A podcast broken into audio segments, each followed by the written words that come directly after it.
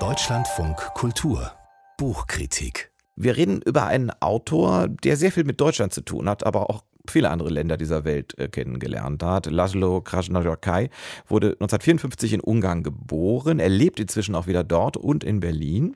Aber zwischendurch, so Ende der 80er, Anfang der 90er Jahre, da lebte er auch in Japan, in China, in der Mongolei, in im Vergleich fast schon weniger originell New York. Vielleicht ist das ein Grund, warum manche Menschen, die ihn durchaus mögen, sagen, vieles an ihm und an seinen Romanen erscheine ihnen rätselhaft. Vielleicht liegt es auch nur an den Lesern. Ich weiß es nicht. Wir probieren das mal aus. Ich muss zumindest zugeben, dass mir bei seinem neuesten Roman äh, schon der Titel sehr, sehr merkwürdig vorkamen. Und deshalb müssen wir schon den jetzt besprechen mit unserem Kritiker Carsten Huck. Schönen guten Morgen. Schönen guten Morgen, Herr Kassel. Ich glaube, das wird jetzt jeder nachvollziehen können, dass das nicht selbsterklärend ist. Herrscht 07769, da fängt schon, oder auch herrscht 07769, lautet dieser Titel. Wofür steht er denn? Ja, das ist vielleicht ein Schlüssel, das ist vielleicht ein, ein, eine Chiffre für irgendetwas. In dem Roman entschlüsselt sich das dann relativ banal.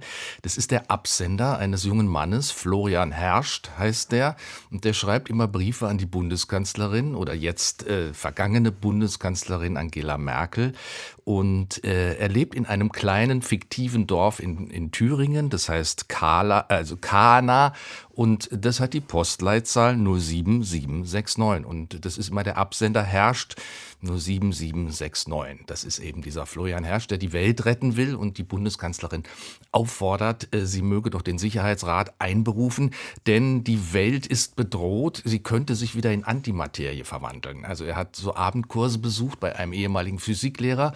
Zwei Jahre lang hat was über Quanten gehört und Elementarteilchen und äh, hat eine große Sorge, dass jetzt die Welt wieder sich zurückverwandelt in Antimaterie. Ist der einfach irre oder simpel oder was ist das für ein Typ? Nee, er ist simpel. Er ist eigentlich, das ist an sich eine ganz schöne Figur. Also es ist so ein Tumbator, aber ein sehr großer, kräftiger, sehr starker, ein, ein Goliath, der äh, aus dem Waisenhaus kommt, der dort von einem Boss gerettet wurde. Der hat ihn aus dem Waisenhaus geholt und der Boss hat eine Putztruppe, der hat ein Reinigungsunternehmen und fährt immer durch Thüringen, um irgendwelche Sprayereien oder Graffitis von den Hauswänden zu beseitigen. Und Florian ist so seine rechte Hand. Ist so sein Zögling, Zögling, den er einerseits züchtigt und andererseits fördert. Also für einen Hungerlohn arbeitet der Schwarz für ihn.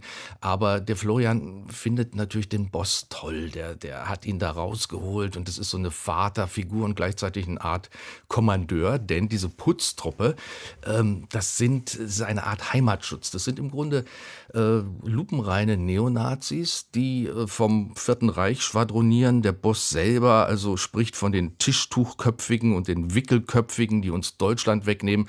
Also da steht auch so ein Programm dahinter und da wird es dann eben äh, plötzlich doch sehr ernst. Ich hatte mir schon gedacht oder zumindest befürchtet, dass es nicht wirklich um Materie und Antimaterie geht, aber da wir damit angefangen haben bei, dir, bei diesem äh, Herrscht, welche Rolle spielt denn der nun eigentlich insgesamt in diesem Roman?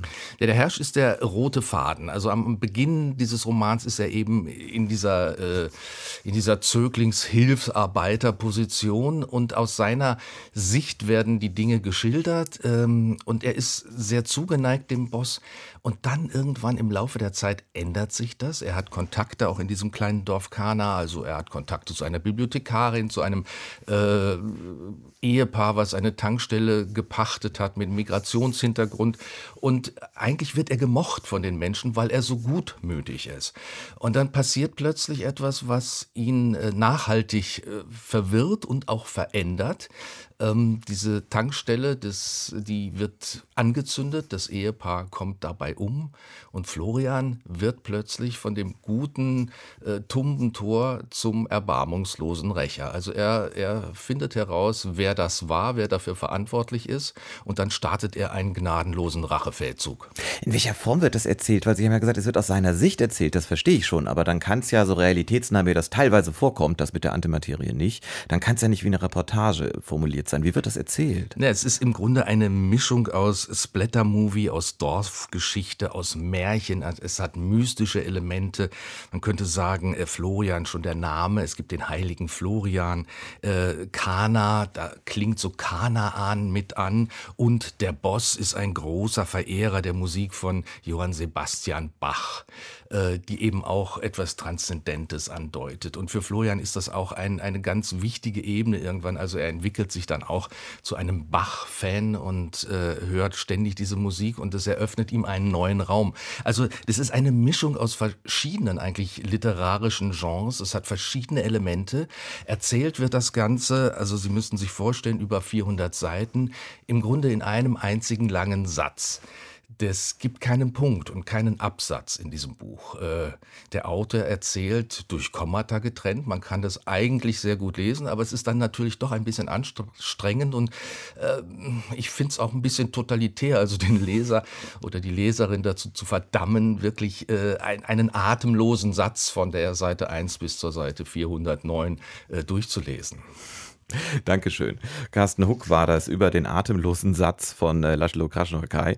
Herrscht 07769. Jetzt weiß ich auch, dass eine Postleitzahl ist, dann kann man das sagen, wie man will mit der Zahl. Herrscht 07769, wenn Sie so wollen, ist in der Übersetzung von Heike Flemming im S. Fischer Verlag erschienen. Die rund äh, 400 Seiten kosten 26 Euro und weitere Informationen äh, wie immer in mehreren Sätzen übrigens aufgeteilt im Internet unter deutschlandfunkkultur.de.